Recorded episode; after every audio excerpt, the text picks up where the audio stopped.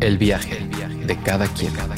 Un podcast sobre el despertar de la conciencia con Alexis de Anda. Disponible en iTunes, Spotify, Patreon y puentes.mx. En este episodio vamos a conocer al hombre del que salió nuestra Eva favorita. A Pablo no le costó una costilla, pero sí mucho maquillaje, producción y pies adoloridos por usar tacones.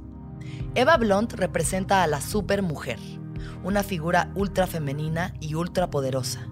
Pero debajo de esas pelucas existe un diseñador industrial entregado en cuerpo y alma a crear una obra de arte viva. También hablamos de estudiar artes circenses, una boda drag donde todos estaban pachecos y ejercer una profesión de alto riesgo, sobre todo en provincia.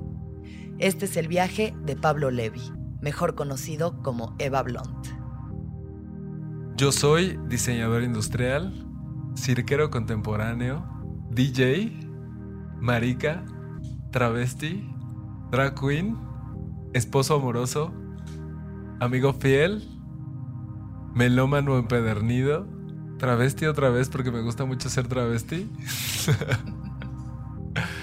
creativo, apasionado, soñador y pacheco. Porque me tardé mucho en decir eso.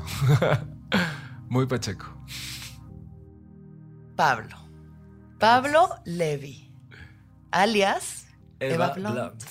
Alias está bien. Sí, Alias está bien. Tengo mi primera pregunta que creo que es algo que la gente que quiera acercarse en general a la comunidad LGBT debería de hacer este tipo de preguntas.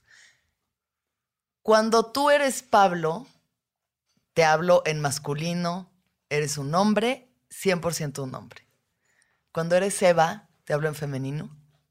Pues de preferencia lo agradecería porque ya una vez sumergido en la fantasía, que es al final lo que rodea como toda esta situación, es pues ya hay un trabajo de producción previo. En mi caso pues sí es bastante evidente, o sea, hay muchos tipos de drag, pero el mío sí va de ser un personaje turbo femenino. Entonces, pues agradecería que después de toda esa producción eh, no me dijeras, hola, ¿estás bien? Eh, hola, vato, o hola, güey. Claro, ¿qué pedo, cabrón? Sí, y eso sí, me ha pasado sí, una infinidad de veces. Ajá. No, pero por ejemplo, también esta onda de los nombres. Bueno, ya mucha gente se ha acostumbrado a decirme Eva en la vida cotidiana. En general, sí. Y no me molesta, me gusta. Pero si estoy en Eva y me dicen Pablo, también siento esa. No. Como que ajá. rompen la fantasía. Es como una falta de respeto a todo el trabajo que se ha hecho para crear a Eva día tras día, Claro. como para venir a decirle, oye, güey, qué pedo, cabrón, vámonos a echar unas chelas. Sí, sí, no, o sea, sí. Eva es una reina, Sí, es una a mí drag trátame como una damita. Exacto, perfecto. Entonces, ya que tenemos eso aclarado, y los invito a todos los que escuchen esto a hacer ese tipo como de preguntas o escuchar cómo le están diciendo los demás, ¿saben? Porque luego, eh, sobre todo con el grupo trans, hay muchas confusiones y momentos que se ponen muy incómodos y son feos para todos. Sí, uno puede caer en ese error, pero en el error está también el aprender como, ah, ok, ya sé que para sí. la próxima es de otra manera. ¿sabes? Exacto, no hay que asumir, entonces seamos siempre muy conscientes de esto. Ahora sí, Pablo Levy. Quiero que me cuentes qué es lo que te gustaba hacer cuando tenías seis años. Wow. Eh, yo creo que por esa temporada era la euforia Faye. Fey. O sea, lo que más me gustaba era bailar. ¿Qué tienes ahorita? Eh, 31. Ah, ok, tenemos casi la misma edad. Sí, sí, Yo sí. tengo 32. A huevo. Ay, Ay. nos vemos así, pero bien jóvenes. Ya sé, qué fantasía. pues siempre fui Fey, alguien que... euforia Fey. Euforia Fey, euforia creativa. O sea, siempre me gustaba llegar a- después de la escuela y hacer... Montar toda una... No sé, toda una escena de algo que me mantuviera entretenido el resto de la tarde. Ajá. Eh, Coreografías. core- coreos, cosas de armar. Siempre he sido una persona como muy manual, muy... Sí, muy crafty. Sí, sí. Y pues sí, siempre ha sido parte de mí esa parte creativa. ¿Y cuál fue como tu primer acercamiento a vestirte con ropa de tu mamá? Eh, como la primera vez que entra esta fantasía a la vida de Pablo. Pues creo a diferencia de muchas de mis amigas drags, nunca yo fui como asiduo a ese tipo de cosas, o sea, como ponerme los tacones o agarrarle su maquillaje y así, nunca hice eso. Más bien creo que de alguna manera mi vida siempre se fue encaminando a la parte artística. O sea, el show, ajá, todo desde la perspectiva de presentarte a tu público y hacer algo. Desde el espectáculo, no desde tu identidad propia. Exacto. Ok. Exacto, exacto. Y en la escuela ibas y, bueno, es que yo era también muy escenosa de chiquita y montaba mis coreografías en el recreo y todo el mundo se la tenía que aprender y bailar y así. ¿Hacías lo mismo tú? Sí, nuestra clase de educación física que tenías la mate bueno, que había uno de los exámenes como una rutina de algo. Ya sabes, toda la bola de bugas, como todos así, ay, no, yo no quiero. Yo, Yo pongo, ¿sabes? Y yo era el que brillaba con mis amigas y así, sí, siempre fue muy así. ¿Sufriste bullying eh, en estos momentos de tu frágil infancia? Pues creo que se vio más evidente hasta la pubertad. Ajá hasta ese momento como que siempre, siempre me rodeé de amigas. Yo siempre fui de tener amigas niñas, siempre, siempre, siempre. ¿Ibas en una escuela mixta? Ah, en una escuela mixta. Y justo de la pubertad, ya que empiezas a sentir esa diferenciación de que si realmente te gusta un hombre o te gusta una mujer, pues de pronto sí lo llegué a experimentar, pero afortunadamente nunca pasó algo violento o algo físico. O, sí, no fue más allá de niños jodiéndose unos a otros, como nos pasó a todos de alguna forma. Entonces no fue nada traumático ni que interfiriera con... Con mi desarrollo como Con tu desarrollo. ¿Y en tu casa? En mi casa, pues mis papás, bueno, fui criado en un ambiente estrictamente católico, muchísimo, y como que con los años, o sea, aprecio esos, como esos inicios porque siento que la religión nos acompañó en momentos muy difíciles. A mi hermano lo operaron dos veces del corazón. Eh, luego yo también sufrí ciertas operaciones. O sea, como una cosa, un proceso muy loco y justo siento que lo rescatable de lo bonito que te deja la fe, o sea, la religión, lo bonito que te deja la religión es la fe. Entonces, como creer que todo va a estar bien y aferrarte a algo. Y pues sí, siempre fui criado en un ambiente muy, muy, muy así. Mi mamá da clases de Biblia, toma clases de Biblia. Mi papá dirige un coro desde hace 20 años. Eh, de misa de 9 de la mañana. O sea, imagínate ser un niño a Sí, ser un niño y pararte a las 7 en domingo para. Sí, no, no, no, Quiero ver Box Bunny, Exacto, la programación del domingo. ¿Y tú eres una persona religiosa?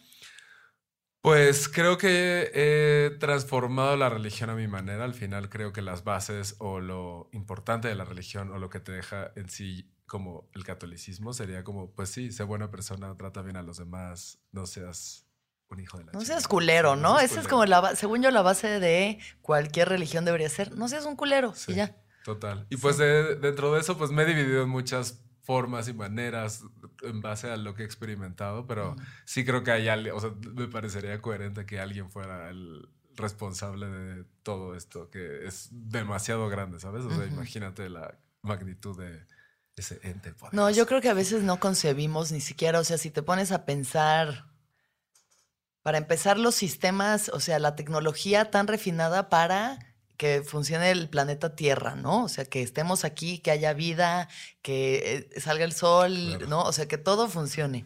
Y luego los sistemas solares y de ahí, ¿no? Las galaxias. O sea, si te vas como el macrocosmos, es como... Algo tiene que estar acá moviendo las cosas para que no colapse y no sea como un cagadero, ¿no? O sea, que haya armonía en la naturaleza. Sí, totalmente. Sí, yo también coincido contigo en eso. Em, ¿En qué momento el drag se vuelve una parte de tu vida? ¿Cómo lo descubriste? pues igual creo que fue un proceso, porque, o sea, ahora lo que hago en escena y como lo que me gusta experimentar, explorar, ha sido como igual el trabajo de años atrás. Como a los 16 años entré a circo entré a aprender circo, las disciplinas en sí de circo. ¿Tú sabías que ibas a ser un artista desde que naciste? Supongo que sí, y ahora lo veo en retrospectiva y pues sí. Sí, o sea, la creatividad, ¿no? El impulso creativo como que Siempre imparable. Ahí, claro. Entonces, pues las artes del circo se hicieron mi pasión muy, muy, muy, muy cabrón. Hasta que en algún momento traté de audicionar en la escuela de circo de Montreal. No lo logré y el acuerdo con mis papás fue estudiar una carrera más normal. ¿Qué fue? Eh, diseño industrial. No, pues sí, mucho más normal. Entonces, pero a pesar de eso, como que siempre todos mis proyectos los enfoqué a cosas de circo, a cosas de... Dentro de la carrera, dentro, de la, carrera. ¿Y te gustó diseño industrial? Muchísimo. Me gusta como esta parte de tener un pensamiento creativo y de pronto hacerlo tangible, hacerlo algo material. Materializar. Es increíble. Es como magia también. Sí, sí, sí. Mi tesis de esa carrera fue un aparato de circo del cual yo era el usuario. Ajá. Entonces fue súper loco. Después de ahí empecé ¿Cómo a- funcionaba el aparato? Era una mecedora. Es una mecedora que se ocupa para una rutina de piso y luego tiene como un sistema que la hace aérea y tener ciertos tipos de giro. Ok. Está bien loco. Sí, suena. Entonces, pues a la par de eso, empecé a desarrollar otra pasión que es la música y empecé a aprender a mezclar. Ok. Y mi primera chamba fue en un bar gay. Ahí fue como todo empezó. eh, Ahí esa- empezó todo el desmadre. Sí. De hecho, no, yo creo que un poco antes. Me agarré yendo a, un bar de- del centro un año seguido con uno de mis mejores amigos de la universidad. Y la, o sea, ir constantemente nos empezó a, ajá, empezamos a desarrollar amistades como dentro En de los ambiente. ambientes de la noche. Ajá. Una drag, que fue la que se llama Paris Bang Bang, Ajá. hice amistad con ella y eventualmente cuando le dije que empezaba a mezclar, habría otro bar gay Del que yo entré a tocar. Entonces ahí empezó todo. Ahí se empezó a hacer la carrera drag de la Ciudad de México. Ajá. ¿Que eso Eh, llevará cuánto tiempo? Esto fue en el 2016. Ah, entre muy 2016 poco. y 2017. Sí, tres exacto, años, más o menos. Entonces, pues ahí, o sea, empezar a convivir con ellas, conocerlas, ser este tipo de público que dice, ay, no lo está haciendo bien, debería, esto debe de haber sido de tal Técnicamente manera". no está, no es aceptable Ajá. su trabajo. Exigente también. Desde, ajá, muy desde mi perspectiva yo decía, se puede hacer mejor. Entonces, Sí. pues en vez de solo ser la persona, la típica persona que solo opina y opina Claro, de que nada bases, más criticas es ahí como, al vamos aire. a intentarlo. Entonces, pues de ahí empecé a hacer mucha familia con ellas y empecé a salir con un chi- un chico que después se hizo mi novio, que ahora es mi esposo, que quiso festejar su cumpleaños eh, con temática de Miss Venezuela. Ok. Y nuestras amigas drags que llevaban tiempo como queriendo dragarnos, fue como, nosotros hacemos Esta es, todo. esta es la oportunidad de oro. Y fue una Y esa fantasía fue la primera vez que te dragueaste. Esa fue la primera vez. ¿Qué, se- Y, qué sentiste? Uf, está loquísimo, es muy loco porque rompes muchísimas cosas. Para empezar, que la gente no te ubique, tus amigos. la Claro, nadie sabe cercana, quién eres. Hasta que empiezas a hablar o ven un ademán que les parece familiar y es como, ah, no mames, eres tú. De ahí empezar a explorar primero las cosas que uno tiene que aguantar estando en drag. O sea que como drag no lo externas todo el tiempo, pero pues es el dolor de pelo, o sea, el dolor de cabeza por la peluca, La peluca. eh, el dolor de cintura por las medias, los zapatos, las pestañas, los lentes de contacto. Muchísima y incomodidad además de física. eso, verte fabulosa, entonces como... y además no de eso, nada, verte no fabulosa. Sí. Y de ahí también, pues todo lo que representa eso, como desde el principio mi drag sí fue muy encaminado a ser como una super mujer. Entonces, Claro. pues eso en la calle o esa, esa primera vez que vas avanzando y ves cómo, cómo te ven, te sientes todo inseguro y a la vez sientes el acoso de la gente, lo cual también te hace sentir otra perspectiva. Como, Como entre atracción y repulsión y... Es muy loco, es muy Sí. loco aceptar eso. Toma varias veces empezar a, o sea, sí, toma varias veces de draguearte el hecho de empezar a acostumbrarte a ciertas cosas, tanto estos malestares físicos como lo que llegas a un punto de comodidad en el cual ya empiezas a Los a superpoderes. ¿no? Ajá, Del exacto. drag. Ya sabes que cuando estás en drag no es, eres y no eres tú, pero eres otra versión de ti. ¿Crees que algo en ti, o sea, en esa primera vez que te dragueaste, como que algo en ti cambió, se despertó? O sea, como, como mucha gente dice cuando, por ejemplo, muchos amigos gays que dicen, no, pues yo tenía novias y pues ahí nomás creía que así era la cosa. Y besé a un hombre y dije, ay, con razón. No sé si te haya pasado como un momento de que, ajá, esto. Pues sí, tal vez sí, porque te digo, como eh, en retrospectiva esto que decías de los seis años, como Sí. durante todo mi tiempo de niñez y juventud me aprendí coreografías dándole pausa a la VHS Claro. Y que son coreografías que me sé a la perfección, pero no soy el tipo de persona que va a un bar gay y pone la canción y dice, ahora todos pongan atención, me sé esta coreografía al 100. Voy a bailar. Nunca he sido ese tipo de persona y, y cuando la he visto del bar es como, ok, ten tu momento, pero como que, como que este no es el O sea, tú estando, digamos, en circunstancias de Pablo, en ambientes eso, como de antro o así, ¿eres el tipo de personas que le gusta llamar mucho la atención? Pues más bien como tranquilo. O sea, Normal, no- o sea, no ajá. eres- ajá. Sí, no, no, no, no. Entonces, a través del drag, pude darle una razón a esas coreografías, ¿sabes? En vez de que solo quedaras como el borracho que está bailando. Que se sabe la de Britney Spears. Es como ese borracho que está vestido de mujer y que está haciendo la coreografía de Britney. O sea, y es que le está haciendo sí, sí, sí, cabrón y en tacones y... Exacto, exacto. Ajá. Sí, es una cosa muy loca. A mí me parece algo espectacular, o sea, creo que el drag, que es algo que apenas empieza a cobrar visibilidad en, en México, ¿no? Y, y qué bueno, porque nos da a todos esa fantasía, nos da a todos como, como que, ay, no sé, ¿sabes? Para mí, la primera vez que te vi, que fue en la carrera drag, que dije, qué espectacular, o sea, es que no es nada más un show, hace magia, o sea, es todo el personaje, es el vestuario, es el diseño de todo esto, más la coreografía, más el truco, más la, o sea, son un montón de capas que puedes nada más pararte con una peluca y bailar y ya, o puedes realmente convertirlo en eso, ¿sabes? En un acto especial, o sea, en algo que sí es una fantasía, que como la magia trae ilusión, trae como, como, ¿qué es esto? O sea, ¿de dónde salió este ser? Y, y, además te vuela la cabeza que sea un hombre, o sea, que un hombre, que además yo te veo un hombre muy masculino, ¿sabes? O sea, eres un güey, un güey, normal. Normal, sí, sí, sí. Y que, y, que Eva es como una turbodiosa. Sí. Sí, es una cosa muy loca de vivir, de experimentar y de... Ajá. Que las mujeres tenemos mucho que aprenderles a las drags. Eso es algo que platiqué con Manuna una vez, que me dice, es que las mujeres tienen que aprenderle al peluqueo, a la coquetería, ¿sabes? La delicadeza, los movimientos. Tantas cosas que una, porque pues ya vive aquí en la vida de también luchona y empoderada y pues de pronto no uso, yo no uso tantos tacones, me canso, me duelen los pies, o sea, son horribles, son un arma del heteropatriarcado para mantenernos, que no podamos correr. Están hechos para que no podamos correr y alejarnos de ellos. Todo el drag en general.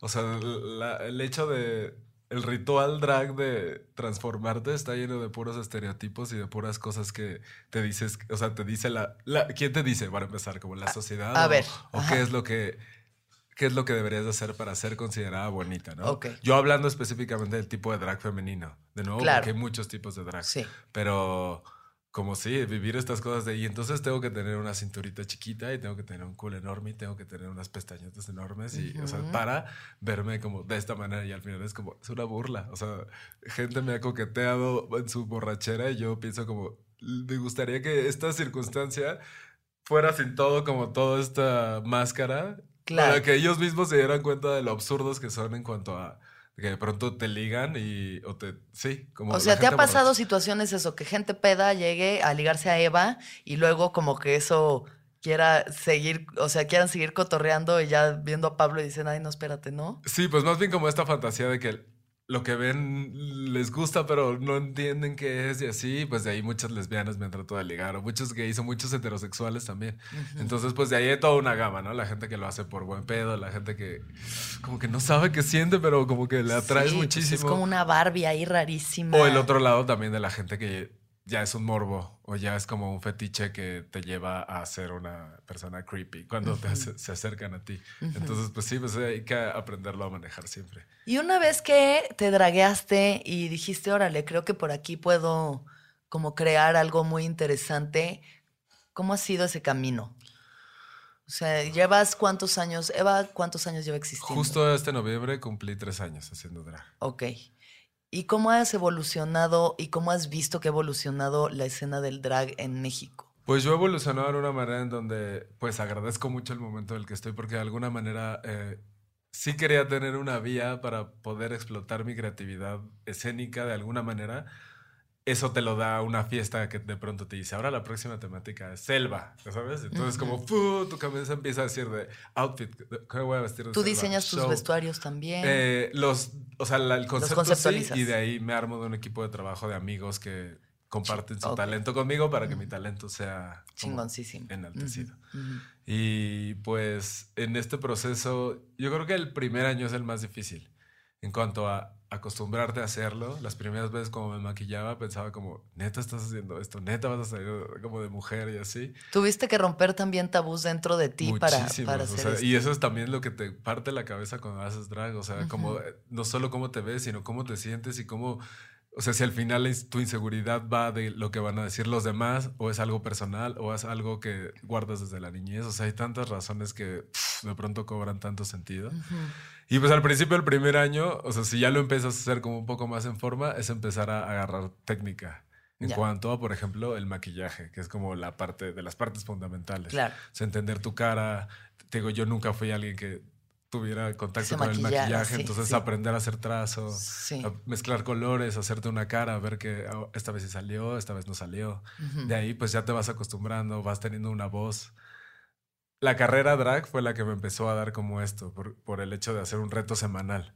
terminando eso, lo empecé a mezclar con esto de DJ, que le da un plus, porque pues es una travesti que está poniéndote música chida, pero que además está haciendo cosas referentes visuales que te hipnotizan. Espectacular. Y de ahí llegó La Más Draga, que fue el reality de YouTube, que uh, como nadie se lo esperaba, nadie de los que estaba ahí se lo esperaba, ni productores, ni nosotras concursantes. Sí. Y de pronto sí, estar sometido a una plataforma mundial en donde cualquier persona desde cualquier esquina del mundo puede ver algo. Claro. Y, y, eso, pues la exposición que te da empezar a hacer algo y ver que la gente lo recibe bien y que eso te reta a ti como persona y que eso inspira a los demás y que eso rompe con los paradigmas. O sea, es como... Como que se sigue alimentando esa, esa bola de nieve, ¿no? Es muy, muy completo.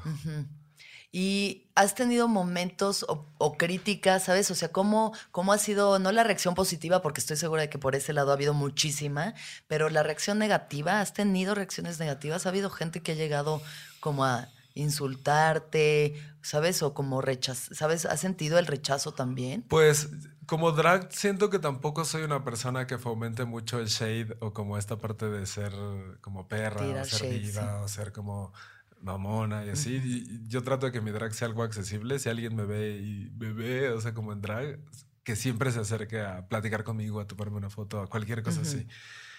Y además, pues mi bandera de Pacheca, como que va con ah, amor y paz, todos hagamos el bien, como todo así. Pero, pues aún así siempre hay el hate. Eh, una tiene que aprender a manejarlo, pero de pronto a no dejarse, pero también dejar ir las cosas. O sea, de pronto te clavas con personas que dicen cosas turbo hirientes, sí. que saben que se metieron con algo personal o que tocaron una fibra muy sensible. Pero quien lo dice es un perfil falso o alguien que... internet, o sea, opiniones del internet. Sí, sí, sí, Entonces, pues eso, sí, pues de pronto hay algunas cosas que también te las tomas muy personal, pero tal vez porque tienen un poco de razón y eso también son las que duelen mucho, porque crees que estás exenta de cosas que la gente no nota y Sí, es muy loco, es muy, muy, muy, muy loco. ¿Cómo funciona la escena del drag en México? ¿Cómo, o sea, porque por algo que yo sé, como generalmente tiene una madrina, ¿no? Como una madre que, que adopta a sus hijas drags y entonces así se van haciendo como estas especies de tribus. Pues puede suceder. Obviamente una madre drag, bueno, ajá. Si tú empiezas a ver y, como conocer la escena drag, ir a los bares o sí, empezar a conocer a tus drags locales, puede suceder que tú, si tienes algún tipo de talento o estas ganas, te acerques a una drag y le pidas como un poco de asesoría. Si esta asesoría de pronto conecta, o sea, si alguien se acerca a mí y es alguien que, es muy lindo conmigo, que también sea pacheco, que no sé, como cosas así, y veo un talento como hay una chispita o algo, pues es esto, ayudarla con tips, con técnica o ahora vamos a maquillarnos, ahora te voy a enseñar tal cosa. Eso medio tú lo eliges porque empiezas a ver como ciertas cualidades y eliges a esa persona como tu hija. Claro. sí, que, en el mundo del stand-up puedo entenderlo como, por ejemplo, yo que tengo un poquito más de trayectoria, pues veo comediantes más jóvenes como Ray Contreras o así que digo, ay, cáele, abre el show, ¿no? Y entonces das oportunidad a que eso como que crezcan y entonces ya todos vamos para arriba, ¿no? Claro. ¿Son, una, buena comunidad? ¿O son perras? De todo. Hay pues es que también el drag te da. Sí, la gente. Como las drags de pronto piensan que sí, que ser drag es verte perra y ser perra, pero eso, portarte mal con los demás o una competencia constante de ver quién es la más bonita y como que no va por ahí. El drag es una experiencia. Entonces, pues sí, sí hay cierta cosa ahí rara sucediendo. Un poco, bueno, muchos factores. Por ejemplo, la dinámica de los bares. Ya hay muchos bares en donde hay vestidas, pero pues, o el tipo de vestidas que hay, la calidad que hay, o el tipo de ambiente. O sea, hay lugares que ni siquiera te dan como un escenario para estar. Por la euforia del drag ya contratan así como... De que tráiganos ah, aquí, que, que, hagan show, ¿no? Donde y no hay sea nada planeado, exacto. La malpaga, que eso, bueno, pasa en todas partes, ¿no? O sea, siempre... ¿Cómo has, cómo has experimentado eso? Los, como los pagos. Pues ahora, afortunadamente, yo ya puedo, o sea, yo ya establezco como si quieres que vaya a tu lugar, esto es lo que yo tengo que ofrecerte y vale esto. O sea, ya hay como una cosa segura de cuando el momento en que yo entre, todo va a ser magia. Ah, wow. Eso me ha dado como oportunidades, obviamente, pues sí, vas creciendo, vas escalonando como en las oportunidades o en los lugares o sí, que más gente... Sí, tú decides lo que vale tu trabajo y ya si la gente lo quiere pagar o no. Pero lo, sí, o sea, el arte del regateo, el arte de... Claro. De que te paguen después o que de pronto te contraten, pero tú seas la responsable de que la gente llegue o invitar a la gente o tú tienes que traer a tanta gente. O sea, sí, hay tantas circunstancias como tan precarias. Sí, estaban precarias. Totalmente, entiendo. Creo que justo la comedia también, que es un arte que es bastante reciente, nos ha tocado también eso, pues abrir caminos y, ¿no? Abrir plazas y de pronto hacer shows en unos lugares que dices, ¿por qué estoy parada en unos catres aquí con una bocina reventada? Y eso de pronto también se convierte en una cosa muy loca, porque vas a ese lugar y a raíz de estar ahí aprendes que ya no lo quieres volver a hacer o que ya tienes que especificar que haya ciertas circunstancias chidas, pero por otro lado, de pronto alguien se te acerca y te dice, ay, pensé que nunca ibas a venir aquí, o te veo desde tal lado, o eh, vi la más draga viendo, o sea, con mis papás después de decirles que soy gay, ¿sabes? Cosas que de pronto es como, wow, claro. esto, esto está muy loco. Sí. Entonces, pues sí, pues más bien aprender de todo y que todo te sirva para algo. Sí, sí, sí. ¿Tu familia cómo tomó tu transición al drag? Bien, pues sí hay muchas maneras, o sea, hay muchas etapas de salir del closet cuando haces esto. O sea, cuando sales del closet como gay, pues, oh, te traviste. Ah, bueno, ¿quieres ser una mujer o...? ¿Cómo te fue con eso? O sea, cuando saliste del closet con, tus, con tu familia, ¿cómo te fue? Pues fue muy tardío, salí a los 27, creo. Y ni siquiera salí, me sacaron ellos. Y después de hacer una oración de previa a Navidad. Ajá. o sea, como que empezaron ¿En Navidad? ¿Fue en la Navidad? No, no, no, previa, previa. Ah. Entonces fue como justo mis papás y yo. Entonces... Eh, Sí, como que todo se fue dando a que ellos me dijeran de, oye, queremos platicar contigo porque queremos saber, pues, cómo te ves ahora que terminaste la carrera en unos años, si te ves teniendo tu negocio, si te ves casado con una mujer, si quieres... una mujer. eso lo repitió como dos o tres veces y dije como, okay. Oh, no. Este es el momento. ya se dieron cuenta. Sí, sí, sí. Entonces, pues de ahí sale y, ajá, pues más bien yo pensé, yo lo había aplazado por mucho tiempo pensando que yo que quería que estuvieran listos para cuando sucediera. Pero pues ese momento en realidad no existe y puede pasar en muchas maneras y pues afortunadamente de ahí estuvo bien.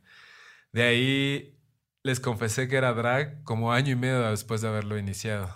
Después de haber estado en la carrera drag, en donde muchas veces me ocurrieron circunstancias en donde algo iba a suceder familiar y yo les tenía que decir que no podía por trabajo. Y en realidad no era trabajo, era porque tenía que ir por un vestido o comprar medias. Ya. Entonces, cuando empezó la más draga, ya no quería funcionar en esa dinámica. O sea, como de tener que mentirles porque eso pues solo reforzaba que lo que yo estaba haciendo estaba mal y no estaba mal. O sea, yo estaba explorando algo. Entonces, pues cuando les dije fue a través de videos de la carrera, como de me invitaron a un reality y estoy haciendo esto y me hace muy feliz y es un personaje y no quiero ser mujer y no me voy a poner, no me voy a poner tetas, no, o sea, tranquilo, todo va a estar bien.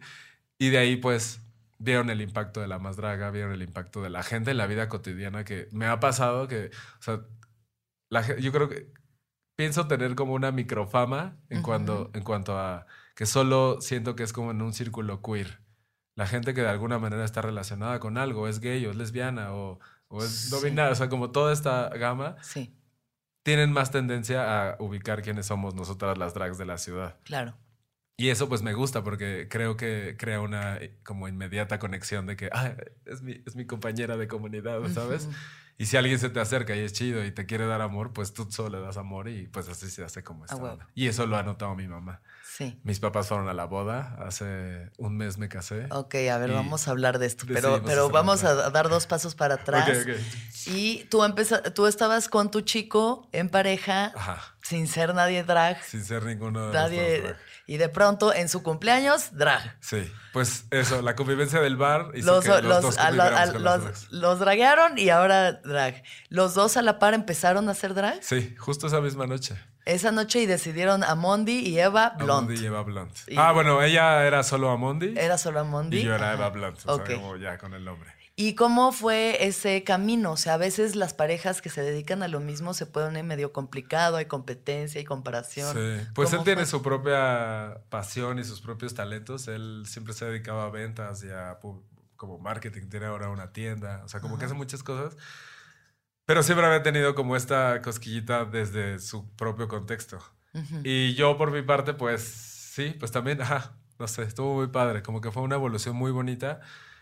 Cuando fue la carrera, bueno, ajá, desde que lo- yo lo empecé a hacer, como que mi intención y mi objetivo siempre fue al show. Ujú. Él lo empezó a hacer como por la onda vivencial, por lo que se sentía cuando él estaba en Le drag gustaba la gente, experiencia. co- sí, la experiencia de Sí. poder jotear como Poder de otra jotear a manera. gusto. Sí. De ahí terminó la carrera y yo lo empecé a mezclar ya con chamba. O sea, ya era, pues soy DJ drag o te puedo hacer show y así. Ujú. Y él, pues lo siguió haciendo vivencia. De ahí tuvimos un momento de conflicto en donde el ambiente drag es muy pesado, como el ambiente de la noche en general, el ambiente del alcohol, las drogas, claro. el desvelarte de la noche, los peligros. Los peligros de la noche, sí. sí. Sí, sí, sí, sí. Y pues en un momento él le fastidió, le, se vio como súper negado al drag y medio empezamos a tener problemas hasta que surgió un proyecto que se llama Travestía, que tenemos en un lugar que se llama Bar Oriente, Ajá. de donde él empezó a ser parte desde la logística. Entonces, como que él se encargaba de conseguir al talento y durante la noche como ser la madrota de todos, como ya lista tal, ya estás lista, ya va para allá abajo, ya empieza la música, bla, bla, bla. Actualmente con esta fiesta llevamos 13 fiestas, llevamos un año y tantito. Y en este tiempo él ha descubierto como su, su talento, como ya está empezando a descubrir el escenario, está empezando a adentrarse, pero él la parte de producción, desde ser una drag, pues es lo que La le ha drag productora. Exacto. Uf, Sí. súper Porque, fantasía. bueno, yo tuve oportunidad de ver hace poquito un espectáculo de Amondi Blunt impresionante. Sí, es verdad. porque, bueno, es de Venezuela, Sí. ¿no? Entonces, dentro de su espectáculo hay un discurso bien cabrón, bien contundente, que te llega, que, que además de ser divertido y como emocionante y chistoso a su manera, pues sí te mueve cosas, o sea, sí, Sí. trae... Es, otro, es otra forma de transmitir ideas al Sí. final del día, ¿no? Hay quien lo hace solo para entretener y hay quien, como Amondi, sabe como mandar un mensaje, ¿no? Totalmente. Este show fue increíble y tenía ya muchísimas ganas de hacerlo desde tiempo atrás. Y se fue dando solo y armando solo. Y sí era como un momento muy fuerte de, de todo, de su realidad. Y exacto, como de establecer como desde mi trinchera travesti, estoy diciendo que esto no está bien. Entonces, huevo. eso está increíble. Entonces, ya que to- todo el mundo estaba en paz con sus eh, drag queens, Ya desde- a partir de este momento, Sí. pues empieza la más draga y Ajá. empieza esta exposición que va muy dirigida a mí por la atención, pero pues conforme vamos avanzando él y yo, yo sin él, o sea, yo sin él y sin ella, Eva no existiría. En el sentido estricto de que me ayuda con mis looks, me escoge mis accesorios, es mi primer crítico cuando decimos las cosas de shows o, o una idea o la rebotada de ideas para una, una nueva presentación, como todo. Entonces, pues de ahí está esta onda de, ok, ya tengo yo este momento de atención, no lo quiero solo para mí, vamos a hacerlo juntas. Entonces, no, cuando pienses en Eva Blunt, pues eventualmente vas a saber que no estás sola. O sea, ya es una mujer casada con otra, Ya es otro una ente mujer casada, casada. con otro Ya ente igual de talentoso. Entonces, pues sí. ¿y cómo estuvo lo de la boda? Ustedes ya habían decidido casarse, Pues en enero él me dio el anillo. él te dio la Bueno, noche. el 31 de diciembre. Ah, ya va a ser un año. Ajá. Y pues no sabíamos cómo lo íbamos a hacer, como que solo era como la, la cosa formal.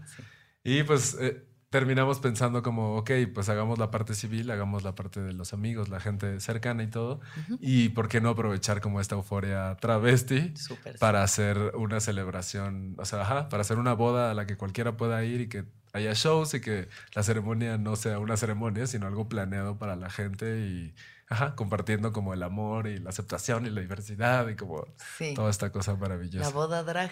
Estuvo increíble. Que tú, o sea, llegó hasta la TV Notas. Que Sí. eso es un logro. Eso, a mi sé. parecer, hay cosas que te hacen famoso en este, en este país son salir en la TV Notas, tener piratería de tu mercancía Vamos, y sí, una barda. Bardas así como de banda La Tracalosa. Eso es para mí el éxito. Oye, sí, está padre. Porque Éxito son como cosas muy kitsch que. Muy, o sea marcan como que, lo que. qué ganas de tomarte una foto junto a tu barda así en la carretera, wow. Sí, sí, qué sí, fantasía. ¿Y cómo fue esa experiencia? ¿Cómo la vivieron ustedes y cómo la vivieron sus seres queridos? Pues muy bonito con nuestros seres queridos porque al hacerlo drag, pues obviamente lo, lo estábamos haciendo como dirigido a nuestra familia marica. O sea, los que de alguna manera nos habían hecho llegar al drag, porque pues al, al, querer hacerlo, al quererlo hacer drag, teníamos que recurrir a toda la gente que había participado en que eso fuera Que posible. había sido parte de eso. Entonces, pues sí era una celebración con amigos, pero también lo decidimos abrir a la gente porque ya también pues sí, el amor que la gente tiene por nosotros o por lo que hacemos. Claro, y una drag no es nada sin un público. Exacto. Entonces, pues eso, pues empezamos a planear pues este suceso que como que agarrara cositas o elementos de una boda tradicional heteronormada. Están de novias las dos. Pero al elemento, o sea, sí, es como una boda lésbica, gay. Con mucha marihuana. el pastel era de marihuana. El pastel y la mesa de postres eran de marihuana. ¿Cómo se la pasó la gente con eso? Muy padre, creo que todos estuvieron muy pachecos, lo cual está bien porque era la intención. Eh, también fue muy difícil para mí porque dos días antes me intoxiqué cenando en un restaurante horrible y horrible. O sea, yo sentía que... estabas pasando mal? Muy mal. Y en algún momento fue esto de la vamos a cancelar. Pues no, o sea, ya, ya, ya, no se puede, ya, ya todo está hecho. Fue agarrarte agarrarte los huevos, metértelos bien y ponerte tu vestido. Entonces, Esa parte también, o sea, tú, hay como distintas formas de montarse, ¿no? Le llaman montarse. Hay muchas terminologías dentro del mundo drag que uno es difícil de entender. Yo medio que ahí agarro un par de temas, pero dime, por ejemplo, eso, montarse, que es la parte en la que... En la que, pues, también hay diferentes tipos de montarte. por ejemplo, yo nunca he tenido que recorrer al que voy a describir, que es como el máximo. Ese es el top así, este extra, extra triple X, montaje más cabrón que hay. Ese funciona como cuando vas a usar un body o algo muy chiquito que va a dejar ver tus piernas. O sea, lo que... como un traje de, baño, una cosita así que se... Ajá. Y que no uses relleno, o sea, que sean tus piernas verdaderas. Ok. Esto es como, sí, pues hacer el pene hacia atrás. Pene hacia atrás. El, Goodbye Horses le llamo yo, como esta escena de eh, El silencio de los inocentes. Sí, sí, sí. Ajá. Y, ah, el pene hacia atrás y se pega con un... Los huevos hacia arriba. Huevos hacia... te metes los huevos Sí, sí, sí hay una manera como de meter la cavidad. Bueno, ahora cabe... Impresionante. Y después va la cinta. Esta cita, Esta cita, en realidad, nunca te la. O sea, tengo entendido que nunca te la quitas porque. Ya, si y te la quitas en la noche. Se acabó. Se acabó el... Ya no te la puedes volver a poner igual. Ahora, yo no he tenido que recurrir a esta porque mi drag va de usar rellenos y medias. Ok. Y con eso ya como. Con esto baja la, presión, como que toda plana, todo el relleno. Ajá, que igual ir al baño es un pedo, ¿no? O sea. Puede ser, dependiendo del vestuario que tengas, pero como que ahí ya te vas ingeniando cositas dañosas para aguantar. Uf. Pero sí, es una cosa muy loca. Qué compromiso. Qué mucho compromiso. Para la gente, ay, nada más ahí andan en tacones. O sea, no, no, no, no. Esto es. Esto, ya quisiera mucha gente comprometerse así con su profesión y su arte. Sí, súper sí. Y eso ya no tiene como repercusiones graves. Pues espero que no. Afortunadamente, pues tampoco es como que sí, ajá. Digo, no, sé si eventualmente tendré hijos, tal vez adoptaré o todo así, pero tampoco es que no pasa nada, ¿no? tampoco pasa nada. Sí, no sabes. Qué locura, es algo impresionante. ¿Qué, ¿Qué has aprendido en tus tres años como Eva Blond? Wow. Eh, sí, sí hay cosas como muy clichés. como, pues sí, al final, si tienes ganas de hacer algo, o tienes la creatividad, o tienes como esa cosquillita de experimentar algo, no veo por qué no hacerlo eso lo he experimentado muy cabrón. También, como a raíz de la exposición, que Eva de pronto también tenga una voz.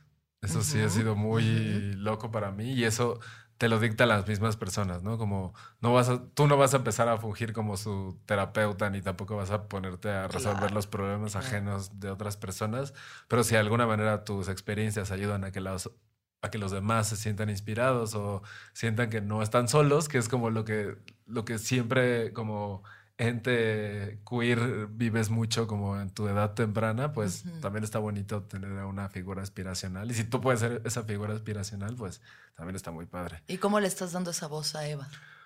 Pues desde mis realidades, múltiples realidades, o sea, expuesto, por ejemplo, mi proceso o esta parte de mis papás o esta parte de, no de salir del closet de hacer evidente que ajá, de hacerle saber al mundo que eres gay no por figurosidad ni por nada sino porque solo así la gente puede entender que tienen algo alguien cerca que es de esa manera y ahí es donde también ocurre esto de partir las cabezas de los demás.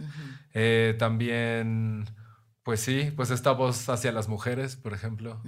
Me encanta o sea yo te digo, mi drag va totalmente de, personificar a una mujer empoderada, que es lo que a mí me gusta ver en una mujer, o sea, una mujer que no se deja mangonear por nadie y que aprovecha su feminidad y que aprovecha su físico y que es una perra y que nadie, sí. Una perra buena onda, ¿no? Perra de luz, le llamo yo. perra, de luz, está padre. Ajá. Exacto, como, sí, pues empoderar a las diferentes personas. También, por ejemplo, por ser pacheca, eso, hablemos tener como esta parte de, o sea, yo, sí. ¿En qué, ¿en qué momento entra la...? Porque en eso tú y yo y también Russo aquí, nuestro productor, coincidimos en que la marihuana es pues algo maravilloso que ha aportado muchísimo a nuestras vidas. Muchísimo. ¿En qué momento empezaste a fumar mota? A los 21 a los 21 con amigas que eran muy pachecas, y en ese inicio era como, no, por favor, no hagan estas cosas, está mal y todo. Y de ahí pues exacto, vas de nuevo abriendo tu cabeza a las experiencias. La marihuana no es para todos tampoco. Claro, eh, definitivamente. cada quien, sí, su drug of choice. Cada quien sus cosas. Cada quien sus cosas. Y además la marihuana eso, como que de pronto es pues se está legalizando en tantos lugares, se está normalizando y uno piensa, ay, no hay bronca y no siempre. No, incluso yo he visto para mí misma, hay momentos en los que no debo de fumar tanto porque no me cae tan bien. Claro, y dentro de eso, pues también el consumo responsable. O sea, Sí fumo marihuana, pero eso no me hace mala persona, no me hace una escoria de la Ni, flojo, claramente ni siquiera te es una persona floja. Lo uso para mi creatividad, lo uso porque me gusta, lo uso porque yo lo disfruto y lo uso porque no le estoy haciendo daño a nadie más. Entonces, como esa, ese discurso y esa bandera, y bueno, dentro de eso, pues los beneficios extras que causa la marihuana. ¿Como cuál? Pues no sé, el CBD, por ejemplo, para tratar la ansiedad. Sí. Eh, las gotas también, o sea, como las diferentes versiones que La pomada, ¿no? El marihuanol. sí, sí. A nosotros nos ha sacado paros, ¿eh? Sí sí sí. sí, sí, Ya me imagino, después de una noche ahí en el Rico Club, una untada de marihuana. Te metes a una tina de marihuana. Y un toque y vámonos, ¿no? Sí, sí, sí. Sí, qué bueno. Creo que es importante que tengamos voceros responsables que eso, que desestigmatizan el consumo de marihuana como, ay, no, esta bola de pachecos huevones, buenos para nada. Y pues mírenos, aquí, estamos haciendo un podcast y todo. ¡Qué perras! Qué bueno, ese discurso me gusta mucho. Sí. Ahora, ¿a dónde quisieras llevar tu arte? Pues sí creo mucho en el dejarse llevar, pero también tener un objetivo. eh, tenía como esta yo tendencia o ganas de llevarlo a Estados Unidos y que todos me vieran allá y que brillara porque eso es ahí donde es, el drag, bla, bla, Pero pues no tampoco, porque pues ya, hay muchas drags, el sueño americano drag, como que ya también es así. Pues sí, hay travestis por todas partes. Entonces también alguien me hizo notar que, ¿por qué no? Si estoy orgulloso de esta parte latina y esta parte mexicana y todo, pues más bien ahora llevarlo o sea, sí como lo está llevando a México, pero a Latinoamérica, otras partes donde el drag también está sucediendo y que pues ya es quitarle este estereotipo a que el epítome o el alcance, el, objetivo o el alcance máximo es ser como una gringa y pues no, más bien como moverlo.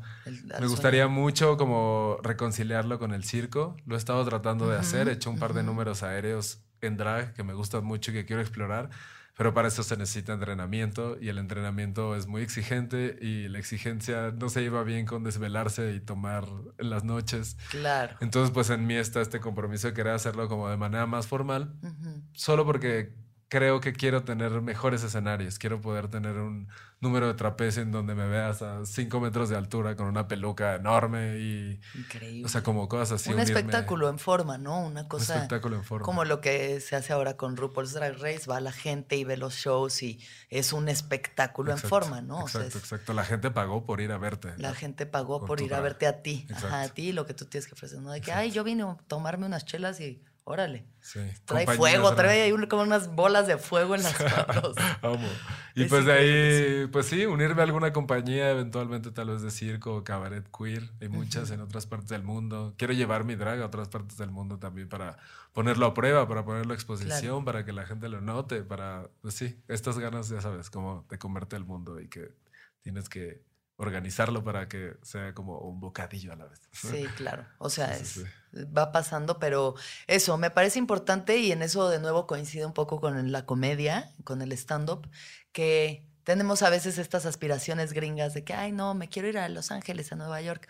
Y es como, lo que estamos haciendo aquí es muy importante. Estamos sembrando la tierra para que puedan crecer más flores, ¿no? Total. Uy. Y, y digo, nosotros porque vivimos en la CDMX llena de privilegio y como, ¿no? Comunidad LGBT y somos mucho más open mind y ahí, pero te vas a Puebla o Monterrey o ¿cómo está la escena? O sea, en el resto de la República, ¿cómo ves a la escena? Pues los puntos grandes, o sea, Monterrey, eh, Guadalajara. Guadalajara, eh, Tijuana tal vez un poco, o sea, ahí está creciendo, está desarrollándose, está generando, incluso en estilo propio, las regias son unas locas del escenario y sacan chispas y sacan humo y sacan cosas enormes y todo, pero es una realidad en muchas partes del mundo, no, en muchas partes del mundo, en muchas partes de México, si salimos a la calle nos podrían matar, como sucede con las mujeres, sucede con las trans. eh, ¿Nunca te has visto en una situación peligrosa? Sí, ya me ha tocado un par de veces y ha sido como muy loco también por vivirlo ¿Cómo? en drag. ¿Nos puedes contar un poquito? Creo que las dos más significativas me pasó una en Ciudad Juárez. Ujú. Eh, íbamos rumbo al evento, ah, bueno, donde me iba a presentar. Y un- en un alto nos tocó como un coche que se puso al lado de nosotros. Y en cuanto me vieron, bajaron sus vidrios y empezaron a decir como, ay, ese putote, ¿qué le pasa? Así, pero como muy agresivo y empezaron a insultarme y todo. Y dentro del miedo y la efervescencia de, oh, Uy, enojo, volteé sí. y pues más bien les pinté dedo y les mandé un beso, pero con el miedo de que tal vez pudiera pasar algo. Sí, güey, Ciudad Juárez está. Y otro me pasó, bueno, sí, tengo otro más. Ajá. En Córdoba, Veracruz, eh, fui a la marcha, me, bueno, ajá, me contrataron para ir a la marcha en un camión, en una plataforma industrial con un cable en el centro. Y Algo así, espectacular. así. Y pues bien, pues eso era un ambiente muy familiar, era un pueblito muy chiquito. Después de ahí fuimos al hotel para que me cambiara, para llevarme al lugar en donde me iba a presentar y se tardaron en pasar por nosotros porque cuando ya íbamos en camino al evento nos dijeron que durante la marcha habían secuestrado uno de los ni- un chavito de, de la marcha, eh, le habían cortado, le habían quitado la cabeza y la habían ¿Qué? dejado en el edificio municipal de como media hora de donde estábamos Ay, no es cierto. Y que era algo normal o algo que sucedía. Entonces, como que uf, fue muy loco y pues cambió la vibra del- de la noche en general. Me presenté como para siete personas. Esas siete personas muy, pues Sí, como, sí, entregadas. incluso entregadas al hecho de que sabían que iba a pasar, pero era también sus ganas de conocerme. Entonces era como muy loco. Y la tercera me pasó en eh, Oaxaca, en... Ahorita me acabo... Ay, ¿La Vela Moshe? No, no, no, no, eso fue la cosa opuesta. increíble, Ahorita te, digo en dónde es, pero eh, mientras esperaba que pasaran por mí en mi hotel, eh, era un pueblito también, Juajuapan de León. Juajuapan de León, ok. Eh, había una fiesta como de generación, como una, pero de señores ya sesentones. Ah, Entonces ya, de que la reunión. Ajá, la Ajá, reunión así. sí. Entonces había como unas personas que estaban soltando desde el estacionamiento cohetes mientras chupaban desde su coche así. Sí. Y pues Eva es muy extravagante. Entonces desde que salí a fumarme un cigarrito empezaron como, ay chiquita, ven, ven, ven, quién sabe qué. Trataba de ignorarlos. Hubo cierto momento que se aproximaron a mí con toda la intención de abordarme y agarrarme. Ajá. Entonces trato de no hablar en ese tipo de circunstancias. Primero como establecer como este contacto hasta para allá antes de hablar. Claro. Porque al hablar rompes la fantasía y ya cambia la intención. Sí. Entonces, pues sí tuve que recurrir a eso desde un punto extremo, como de decirles de ya, cabrón, hazte para allá. Sí. Y pues estas cosas, pues los, como que los Los prendieron de, que, pues, ay, la chica que me estaba sabroseando y que me iba a agarrar, de pronto es un güey. Entonces me soltaron como un madrazo. Lo cual igual me eferveció como, oh, esta vez me lo voy a madrear. Pero es como, güey, no sabes pelear, nunca te has peleado, traes tacones, tacones. traes la cara más hermosa del mundo, entonces como, Sí, no lo vale. Sí. Y pues de ahí, pues el hotel, o sea, regresé al lobby y fue como, "Oh, alguien me acaba de golpear. Entonces como que todo el hotel así, ah, no, como que empezaron a moverse, a buscarlos y todo. Y pues sí, también fue muy fuerte. Entonces, pues sí, pues sí, estás estas- expuesto. Estás súper expuesto. expuesto. Eso es, ajá, otra cosa como que la gente de pronto igual dice, ay, nada más viene y del show y no te das cuenta de todo Sí, el sí, riesgo sí. que puede haber de por Y medio. que al final, pues yo soy una machista, drag ¿no? de la ciudad que va de visita a hacer un discus de, ay, sí, sé feliz, Claro, haz lo de que quieras, de pero los, los mariconcitos que se quedan como toda esta onda de, oh, no, pero al final mi familia no me acepta, no puedo vestirme como quiero, no, o sea, sí, o sea, al final para muchos es una realidad muy Pues fuerte sí. y que... Pero pues, es un momento hermoso de liberación para ellos y, Sí, claro. y, y eso de inspiración, de ver que, ¿no? Que sí se vale ser tú, todo lo que eso signifique. Claro, total, total. Um, Pablo, te voy a hacer unas preguntas antes de acabar. Quiero que me digas qué te da miedo. Mm, le tengo mucho miedo a la vejez. A la vejez como tal, porque uno esperaría que, o no sé, o, o los estereotipos o los, las reglas de la sociedad que te dicen que, pues conforme vas creciendo, pues tendrías que tener un momento de, de éxtasis o de, De gloria. de gloria. De gloria. ¿Sabes? Como que los años te va dando eso, pero pues creo que como que en general la vida sube y baja y pues la vejez puede ser una cosa pues muy fuerte, ¿sabes? Como desde perder alguna cosa que ya no te permita ser independiente. Ya, como, o sea, no solo lo ves desde un lado de vanidad, sino desde un... Sí, no, como lo- por lo crudo que significa la vejez, o sea, por lo, lo cruda que es en cuanto a, sí, hasta el hecho de perder a tus amigos, eh, sí, no La estar, no estar, sí, sí, sí, tener una muerte muy fea, tener una muerte solitaria, tener una muerte, sí, como todo eso en general me da mucho miedo, la vejez. Eh, creo que es mi máximo miedo, ese, o sea, es como el, de, el, Sí, que, el que claro. sale, ajá. ¿Qué es lo que te hace más feliz? La música, Ajá. Sin duda. O sea, melómano absoluto. Si voy por la calle, me encanta ponerme mis audífonos y imaginarme en un video musical. Ajá. Eh, ponerme pacheco con mis amigos.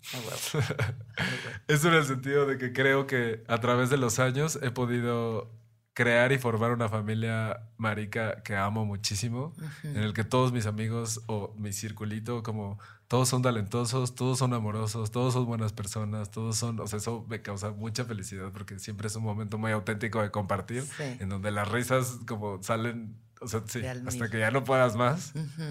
Eso es de las cosas que más feliz me hacen.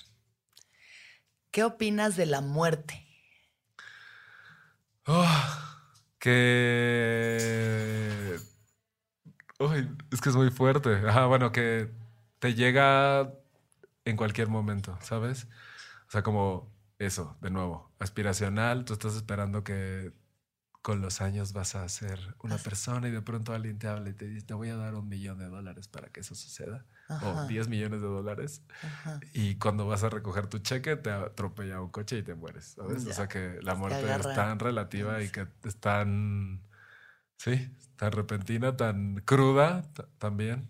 La muerte puede ser muy, muy cruda y pues también que la lucha siempre es más fuerte para los que se quedan, siempre. Evidentemente.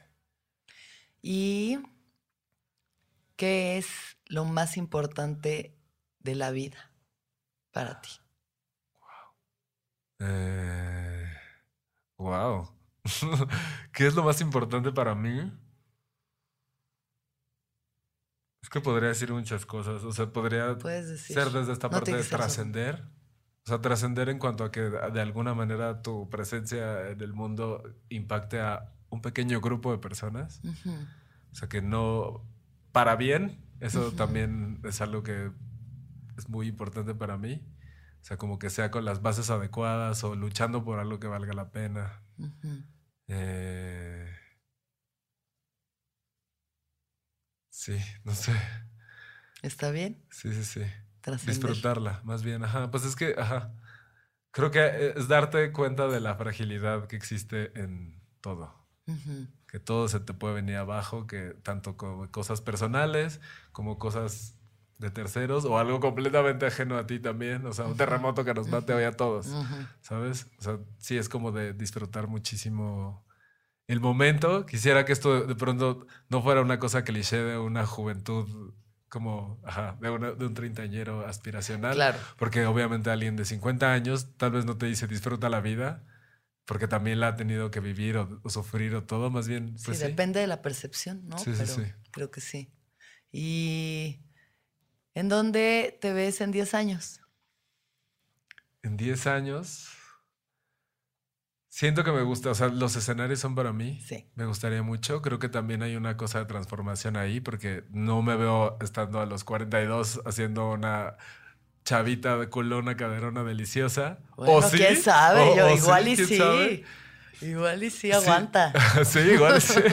igual y lo transformando. Justo como que las vivencias que no sé cómo me veo en 10 años, porque a mí en 10 años me han cambiado absolutamente toda la vida, toda mi percepción, todo lo que soy, todo lo que vivo.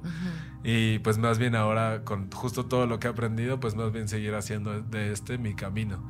Que también he visto que me gusta mucho representar a la comunidad, me gusta mucho empoderar a la comunidad y como hacer también cosas que hagan, que pongan el nivel en alto de los mexicanos, del drag, de Los pachecos. los pachecos, de los diseñadores industriales y pues al final de, de- de los artistas integrales. A huevo. Que no tengas como una sola influencia, más bien eres el resultado de algo y pues sí, hacer de mi vida como un proyecto multidisciplinario.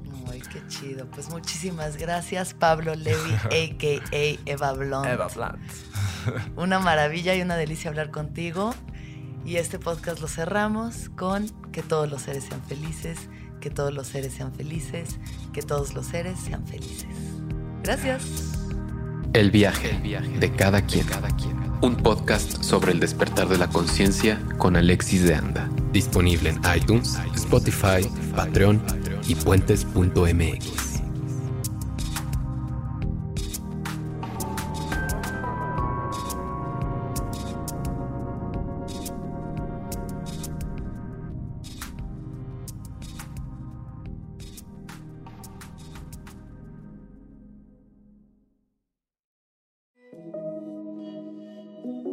Hola, soy Roxana Castaños, una apasionada de la meditación y de todos los temas que nos llevan a una transformación espiritual, y te invito a escuchar Intención del Día, un podcast de Sonoro para dirigir tu energía hacia un propósito de bienestar. Encuentra un nuevo episodio todos los días en cualquier plataforma en donde escuches podcast. Intención del Día es una producción de Sonoro. Okay, round two. Name something that's not boring. A laundry?